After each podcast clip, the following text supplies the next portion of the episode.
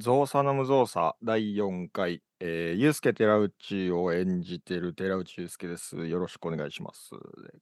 今回は、えっと、ゲストとして西山裕太さんに参加させていただいてます。よろしくお願いします。お願いします。えー、西山裕太と言います。えっ、と、ソロで、最近はトラックを使って、えー、エレキギターで歌ってたり、まあ、ギブストレンジカーというバンドを、えー、スリーピースのバンドをやってたり、えー、ヒゲとアリという名前でデザインとか絵を描いたりしてます。よろしくお願いします。よろしくお願いします。そうね。はい。もうもう本当に、ね、あの、知り合って意外と間もないけど、なんか、密度が高いって感じですよね。その確か毎に、そうよね。確かに。毎回話す内容もですし、うん、まあなんか、その制作の話だったりもあるし、なんか、うん。的な話だったりもあるで、なんか割といろんなことをたくさん話してるなっていう方確かに。なんか、そうやね。あの、もともとは。でも、あ、こういう話ってでももう、えっ、と、動画なんかでしてるんかな？あ、一そう、回なんかで録音した？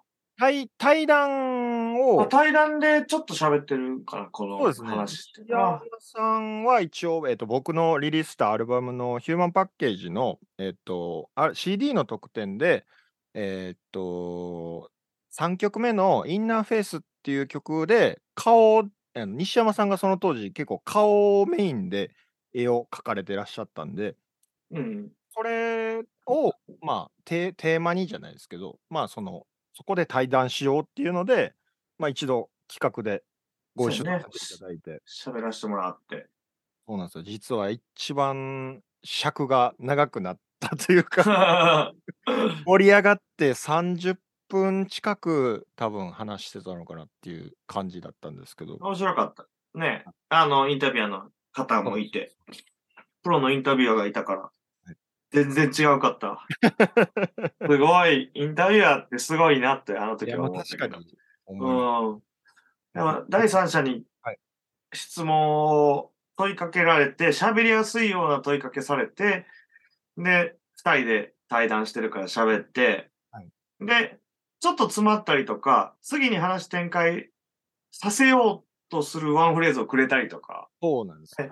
ね、ああ、うんなんか、そのプロやなって思いましたね。プロやな、インタビュアーってそうか、いるなって。なるほどなと思った、あの時ね。面白かったね。あのそうそうそから、あの時からというか、まあ、ちょっと前にね、その、まあ、あの、ライブハウスでたまたま会って、お互い認識はしてたみたいなとこから、まあ、う。そうやね。SNS とかではね、やりとりはしてたから。西山さんがやってる、えーやってらっしゃる、えっと、ギブストレンチカーっていうバンドで、ドラムを叩いてる、あの、えっと、中野さんっていう人がいるんですけど、その方が、えっと、僕のソロのサポート、ライブのサポートを今、まあ練習中なんですけど、してもらってて、だからそこで、まあ、彼を介して知ってたみたいな。うん。ね、そこやね。そう。それで動画が流れてきてみたいなね。そうなんですよ。ですごい、そのギター褒めていただいて、そう、えげつないギター弾く人がいるわ、と思って。もうそれ、これをと思って。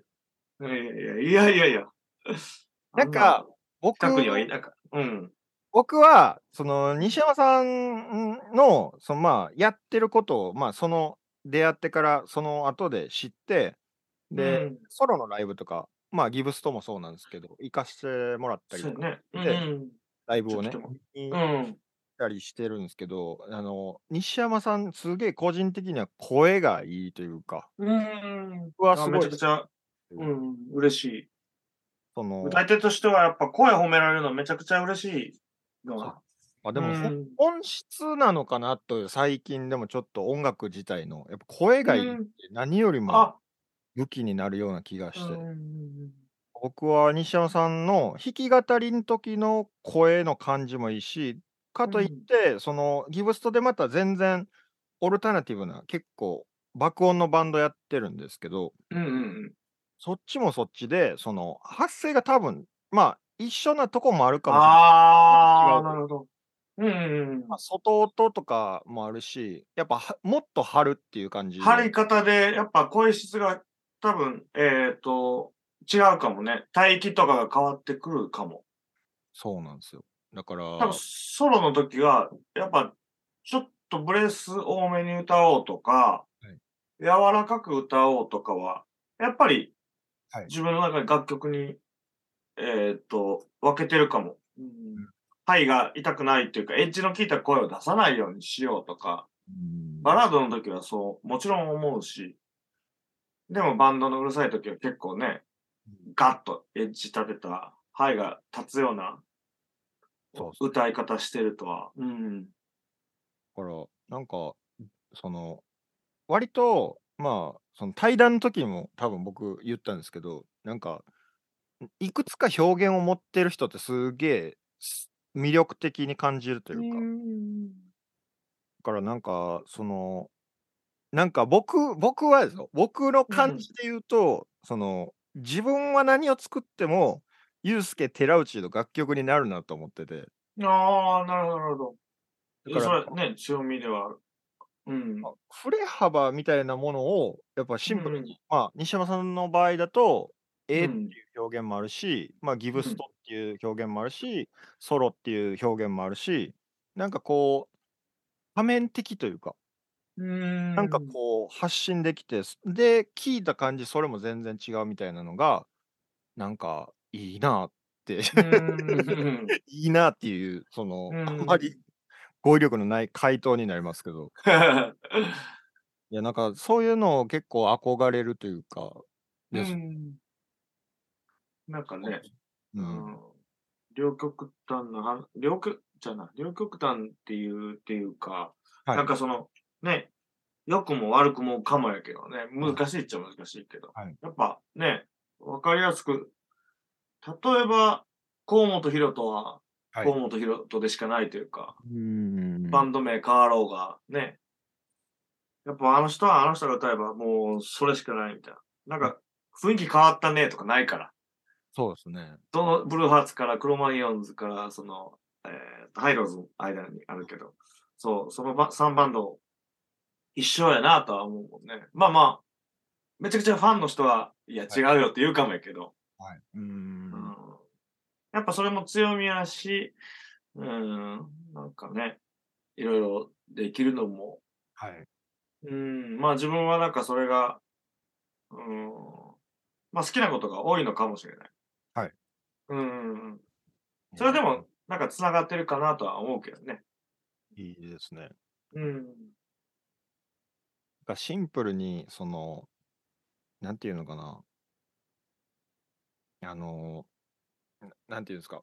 その、いろんな表現持ってる人って、なんかでも、い一個に結局、返ってくるというか、うん。多分まあ、その優先順位というか、まあ、どれもやりたいのかもしれないですけど、なんかでも、その中でなんか、すごい、あ、これがやりたいねやとかが、なんか分かるっていうのも、あなんか客観的に見てて感じる人とかたまにいはるじゃないですか。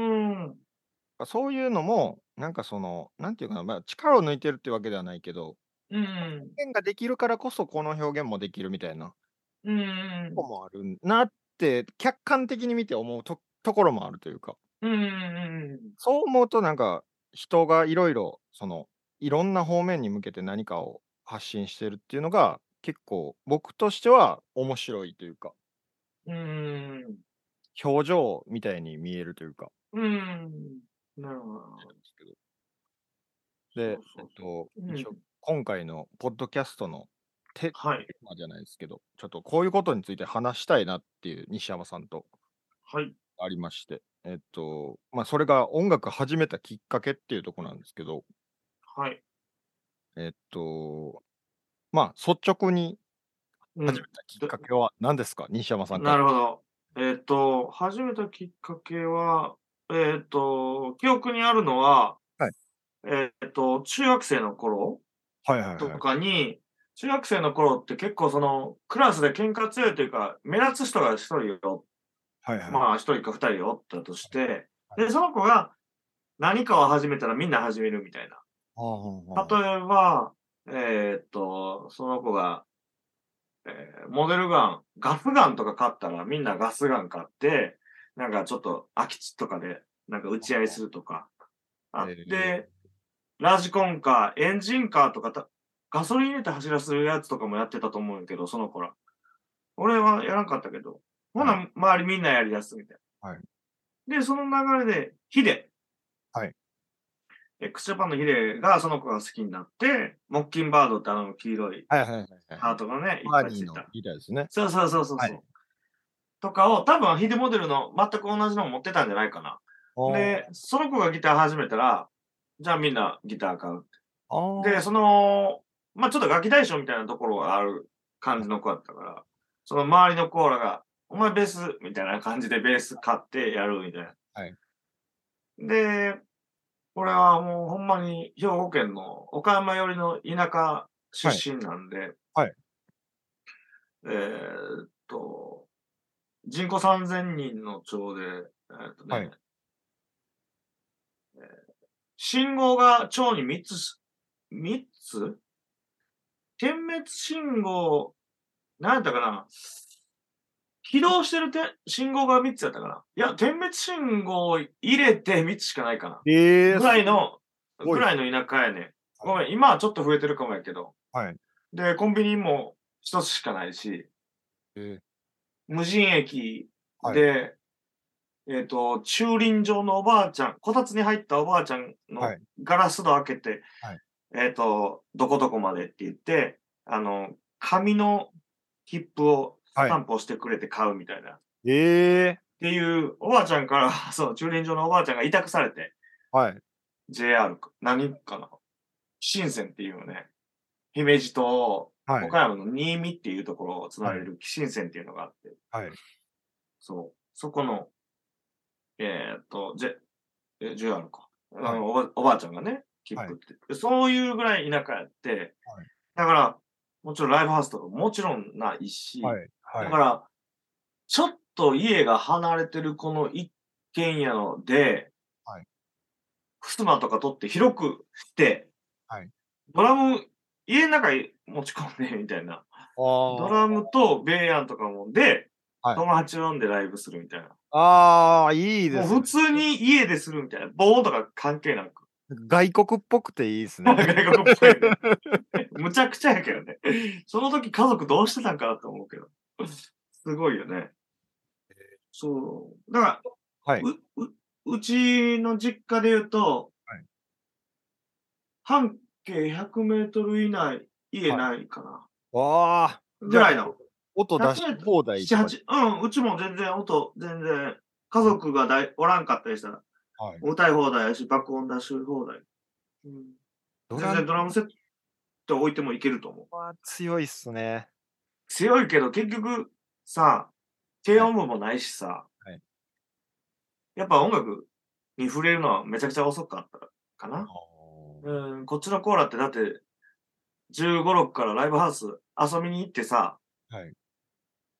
18とか20歳のバンドマンとかと仲良くなってさ、はいまあもうライブハウスも行き来して、ちょっと楽器も教えてもらったりとかするわけでさ、それが自分からすると、うん、20歳の時とかも、大学の時とかもライブハウス行くけど、たまにしか行かへんぐらいの、うん、大学も田舎やったんやけど、はい。そうそう。だから、いろいろ遅かったけどね、田舎すぎて。うん、ごめん、話が脱線したけど、いえいえ。で、で、どこのタイミングで、そう。で、その中学の時にみんなでやり始めようってなって、はい。で、その時グレーとかラルク、ルナシあーはい、はい。ーがもう全盛期で、はい。その3バンドだったら誰？みたいな感じの、えー論争じゃないけど、はい。結構 3, 3つのバンドで分かれてて。はいで、そこにちょっとダークホース的に、はいあのー黒い面もいたんやけど、ああ、はい、はい。うん。そうそう。で、中学の時に、グレーとかをやってたかな黒梅とかはいを、体育館も借りたりもしてて、学校の。はい体育館も、学校と町の半々の持ち物やって、なんか届け出出してはい、誰か保護者のあれがあったら、はい。使えるみたいな。ほうほうほうほだからドラムセット持ち込んだりとか、そうそうそうそう、体育館に。う。めっちゃテンション上がりますよね、そういうの。うんピアノ、あ学校に持ち込むっていうのめちゃくちゃテンション上がりません？体育館。いやーもうその時はもうなんかテンション上がるというか、もうよう、ようわからんからさ、あなんか、うん、だって、うんとりあえずてステージ上がってさ、はいで、コンポやね。はい。あの、もちろんミキサーなんか知らへんし、PA とか知ら、わからへんし、あのーコンポに突き刺して、みたいな。はいでもあの時なんか、誰かがドラムマシン持ってたから、はい。だから打ち込みとかしてたから、中学の時から。はい。なんか、みんなで、それできてたんよね。俺もなんかできてて。あのーはい譜面見て、ハイハットとマークは、ハイハットはこれ、みたいな感じで打っていくんやけど、そうそうそうそう。へえ。ダン、ててダン、ててダン、ててダンみたいな。そのまま打つだけやから、はいで再生ボタン押したら鳴るから。はい。その、ベロシティとかも、はいあ。の、ベロシティってね、あの、聞いてる人あるかもやけど、強弱みたいなことで合ってるから。はいだよね。強弱とかも人間っぽくなんかも要せえへんから、はい。うん。だから多分、ドッタン、ドッタン、シャーンみたいな、その、みたいな、全部同じぐらいの音量ではい、機械的になるようなビートをな、う自分のバンドで言うとドラムがいなかったから、はい。そその、本ポの入力にさしさしてはい、再生ボタンを押して、はい。あとギターとかベースとかボーカルは、はい。な一応生演奏で、それに合わせてライブをするっていうのを中学の時にやってたのが、うん、クソ田舎やったけど、そのやっぱ、そのリーダーっぽい子がやっぱ行動力があったから、はいうん、そういうふうになんかなったね、みんなで。へうえ。ん。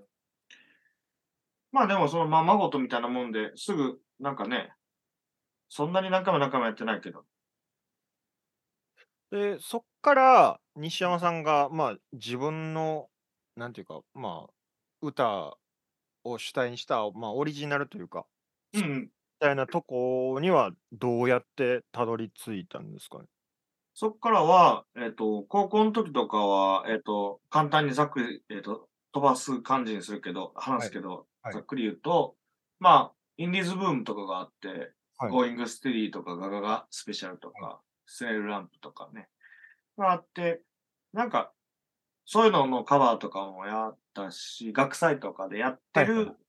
年に1回ぐらい姫路のベータっていうライブハウスにはい出たり、春休みになんか出たりもしてたけど、まあはいカバーやった。はいで、まあ高校はそんな感じで、慶応もなくて、実際。はいえっ、と、高校はもうまあまあ、とえっ、と、田舎の方やったし、慶応もなくて。はいまあ学祭でやれるぐらいで。はいで、その後、大学に行って、慶応を入って、はい広島の方で、そうそう。えっ、と、そこもでも慶応もコピーパンが メインのはい。サークル、えー部活やって。でも、その、おもんないからっていうので、ジュブラの代の時に、オリジナルのバンドやろうって言って、ジュブラで組んで、えーっと、おもんないからっていうので始めるのが、すごいいいなと思う。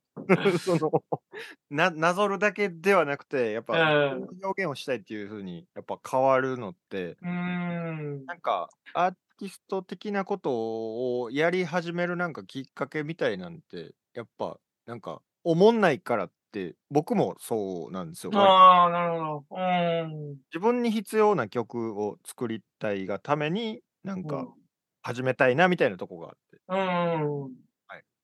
そうそうそう。はい思んないっていうのと、やっぱ、もうなんていうか、そう、今日ね、千葉祐介食道がんって言って、あ、そうなんですか。そう、流れてきて、全、全部、スケジュールキャンセルになってしまってないけど、そう。はい俺はもう、だからその、高校の終わりぐらいからミシェルガン・エレファント、フランキー・ジェット・シティとかめちゃくちゃ好きだったから。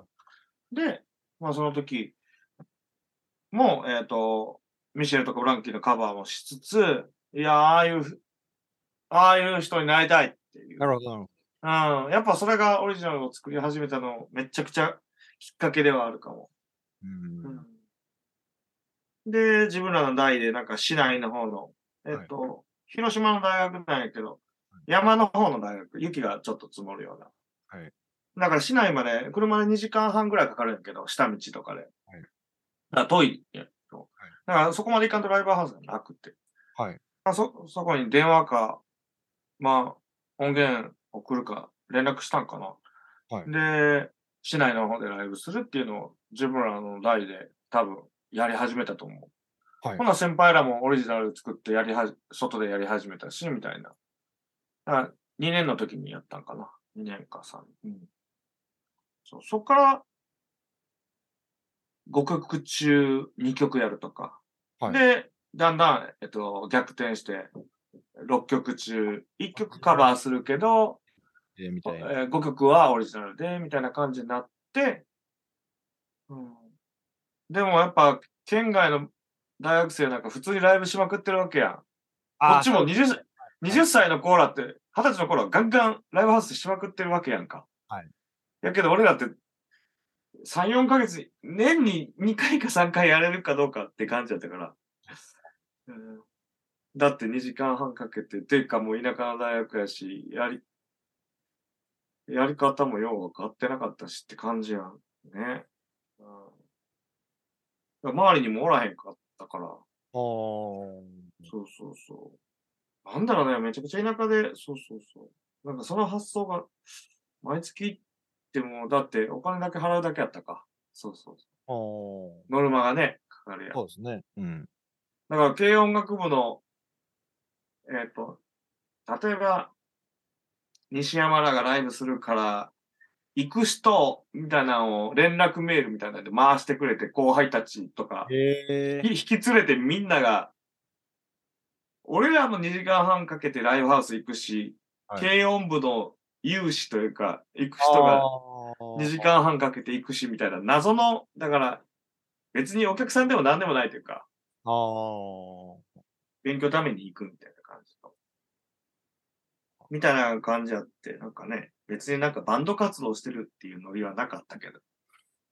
えそのなんかバックボーン、初めて聞いたんですけど、これまあうん個人的にその、西山さんにどっかのタイミング聞きたいなって思ってたのと、そのうんなんか、それを得て今のそのギブスだったりソロの活動だったりがあると思って、やっぱすげえいいなって思います。なんかね、なん感か、慨だから、深いというかうんなんかすごいなってやっぱうん本質を理解しようとしてきたんやろなと思って、その、やっうんぱり、って僕は思いました。うん。だから、そうそうそう。何、何事もはスタートが遅いよね、だから。うん。で、大学卒業して23とかで、こっち、大阪出てきてるんやけど。はい。す俺、あ、俺ハンドマイクやったし、あの、ギターあんま弾かれ、ギターもほとんど弾けへんかって。そうそうそう。はだから、こっち出てきて23、4ぐらいで、F、アコギ F 抑えれんぐらいやったから。はい。そうそう。で、ライブでもギター持ってってほとんど経験がない。てか、うん。そうそう。だからそれぐらいからこっちで一人で出てきて、ハンドマイクのボーカルが一人で出てきて、はい。メンバー募集ネットで mixi とか、あー、ありましたね、当時。その、ボーカル以外募集みたいな。そうそうそうそうそう、ボーカル以外、当方ボーカルみたいな。マスターとかで。 mixi と、はい with9 っていうやつと、それ知らない。アワー、あ、まあ、 OURSOUNDS やったから。 OURSOUNDS 聞いたことあるか。はい水ナイン結構メインだ。えっ、あと、結構、うん、メンボサイトとしては大きかったんやけど、そこで俺多分、その、前のギブストレンジカーっていう名前に改名したんやけど、その、シックスインドルクラブっていうバンドをもともとやってて、その時のメンバー、初期メンバーとかをもう、ネットで集めた、出会った人たち。まあ今でも、ね、繋がってるけどね。うん。活躍してるけどね。うん。そうそうそいいですね。なんか、う。だから、こういうなんか人のバックボーンとか、僕は聞くの結構好きなんで。うんうん。面白いよね。シそうですね。ンプルにね。うん。だってみんな全然違うもんね。そうなん今でこそ、ま、交わってるけど、はい全然違う、やっぱ道と辿ってきてるから。うん。そそうそうそうそうですね。だから、じゃあ、僕のターンいいですか？ああ、もちろん。どうぞどうぞどうぞ。僕のターンというか、まあうん、自分の話なんですけど、うん。僕は、も、もしかしたら西山さんには直接話したことはあるかもしれないですけど、うん。あのー、6歳の頃にエレクトーンを始めるんですよ。うん。習いに行くというか、まあ、習い事として。うんうん。そっから、中、中学、違うな。えっ、と、高校2年生ぐらいまでかな。で、エレクトーンやってて、うん。で、ギター自体は中学校3年かなから始めえた。ーなんで？なんか、その、そそのなんではど、どれ、どのな、どれに対する？なんで、当時って、ギターって高かったやろ？そうですかね。まあ、いなんかあの、あれです。だから、入門セットみたいな。うんうん。だから1万円以内でなんか全部アンプなり、ギターなりあなんかったんや。へえ。やつがあって、まあ、それ通販で買えるみたいなんで、僕へはーそれを、あの、直接買ったんじゃないんですけど、その、うん知り合いの、なんか、あの、おあの親戚のお兄ちゃんにもらって、ああ、ーなるほど。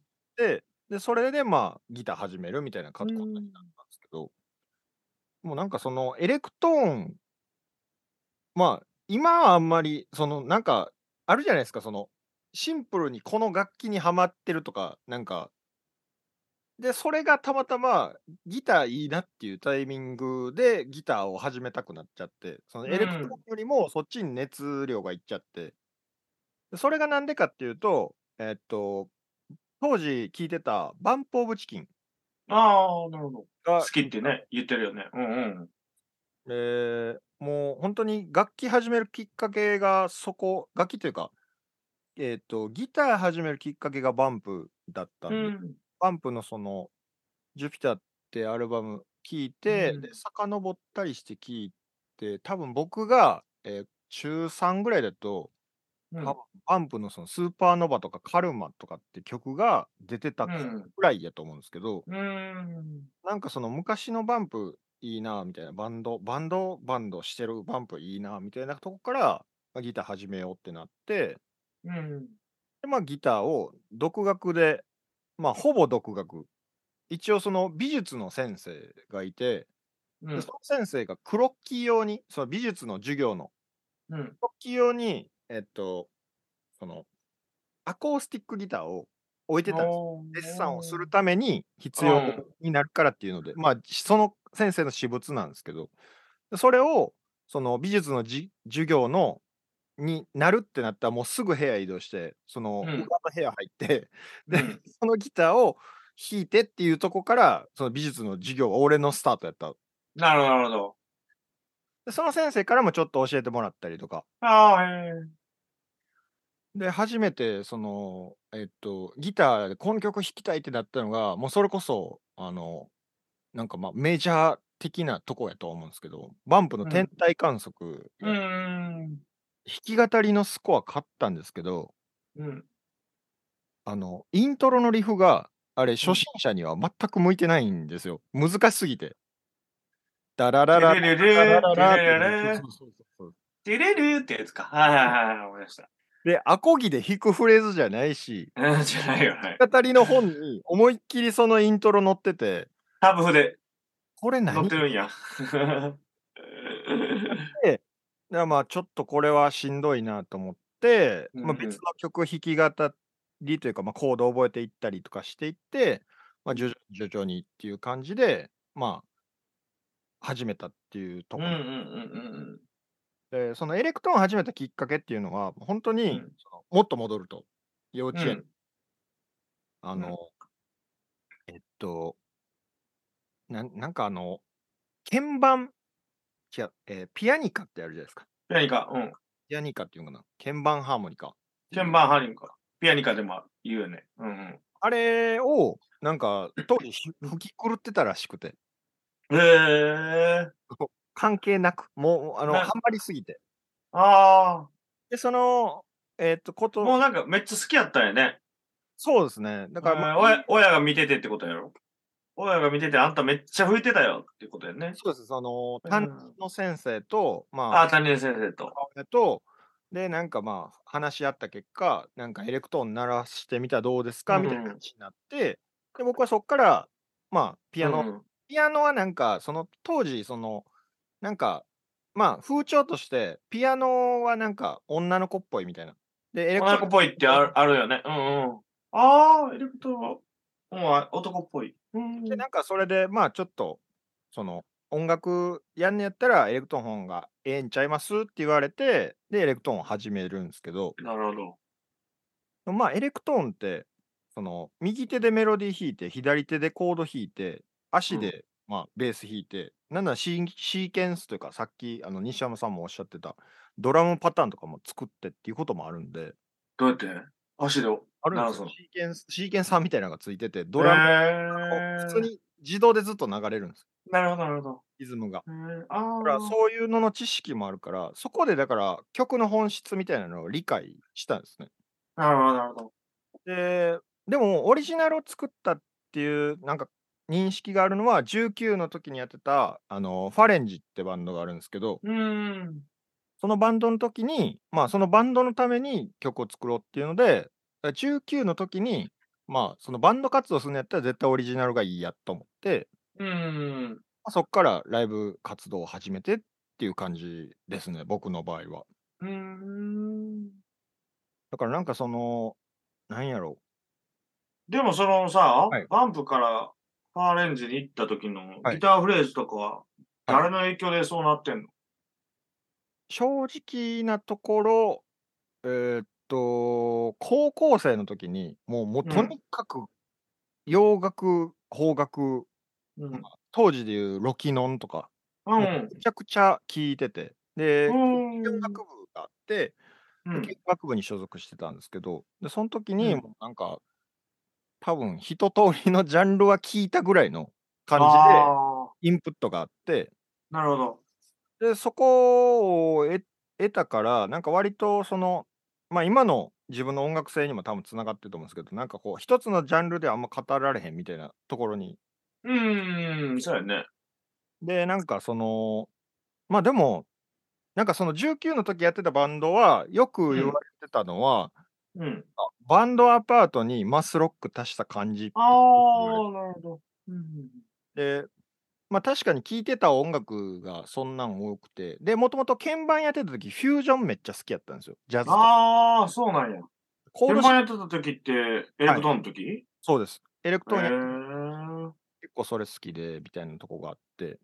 で、まあそれもあるし、まあなんか、結構高度な音楽やんか。そうですフュージョンとか。ね。そうなんですよ。ん。そういうのも、まあコード進行おもろいな、みたいなとことか、ん。実験的なことをしてみたりとかしてたのが、その19から23ぐらいまで活動してたファレンジってバンドの時だったんですよ。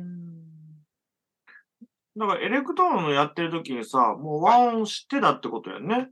そうですね。だからシンプルに C コード左で、飛び添って。だあから、あ、な鍵るほど。の知識があったっていうのは、多分ギターを習得する上でも、だいぶ、その、あの、はや早いよね。そうなんです。だから、習飛ばせるよね。うんあこの、で、絶対音感もあるんで、その、見てたよね。ソの音とか、ミの音とか、ソの音とか分かるから、なるほど。これもあって、割とそのギター自体の習得は早かったかなうんと僕は思います。なんか、俺で言うとそういうのがないから、結局 C ってローコードで押さえ方はめっちゃ簡単やけど、実はそれがいろんなとこで C が押さえるっていうのが、はい。やっぱもうポジション変われば、これしか俺知らんしってなってもうてるから、結局、うん、構成音がこうなってるから、何度と何度が鳴っててみたいなのとかが分かってないから、置き換えれへんとかがめっちゃ。やっぱそれが、あ、理論がある人と、ただタブ譜をね、はい見て、数字で 押さえてるだけな人と、フォームで押さえてる人と。やっぱそういう面では俺はもうすごく、というか、一般的なそういうとこを通ってない人は、やっぱギターって難しいというか、時間がかかるもんやろなとは、ね、思うね。でもまあ、そこも利点やと思うんですよ。その例えば、うんカポをして、そのままの使い方でキーを変えれるとか。なるほど、なるほど。鍵盤って発見黒鍵があるから、自分の中でむしろそのキーが何やったら、どこにシャープがあってフラットがあってっていうのを理解しておかないと弾けないんで。むずっ。そうなんですよ。か。シンプルに鍵盤の方が難しくて。そうか、今日ちょっと喉の調子悪いから、はい。さ、もう、下げとこうとかできひんね。そうやっぱ、だから押さえ運指が変わるよね。変わるよね。だからだから鍵盤は結構あれですね、その、しなんかまあ、習得する楽器の上では結構やっぱハハードルは高いハードルは高い。向けでは意外となかったりするなってなるほど。僕は思いますね。はい。まあ、そんな感じで。きっかけ僕話しました。話し、うん、話しましたた。だからファーレンジやねあ、。そうそうそうです。そこがまで行って、うん。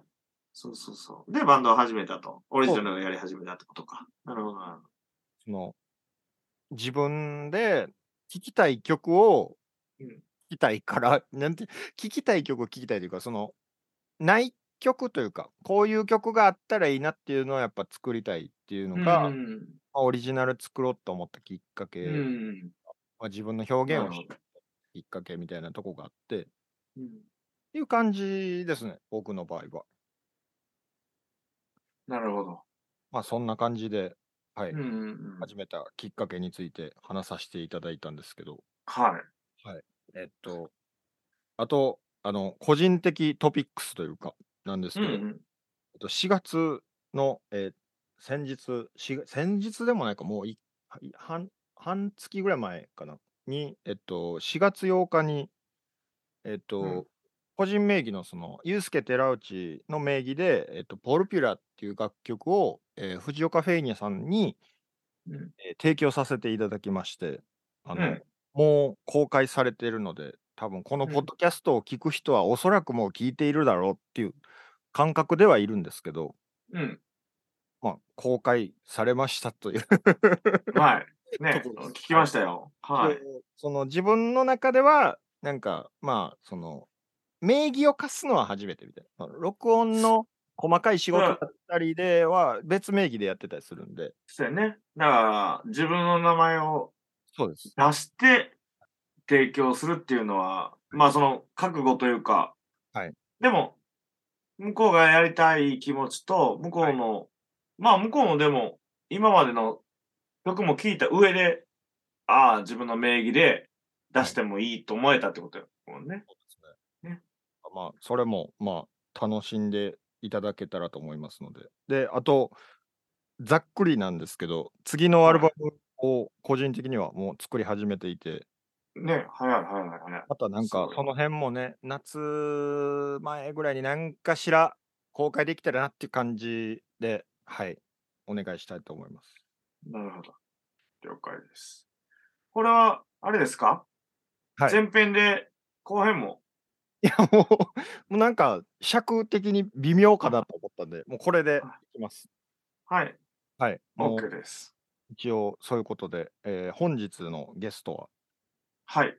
いろいろお話しさせていただきました。西山優はい太との、えっと、造作の無造作4回目でした。はい。はい。ありがとうございました。あ西山ありがとうごいざいました。はい。はいありが。とうございます。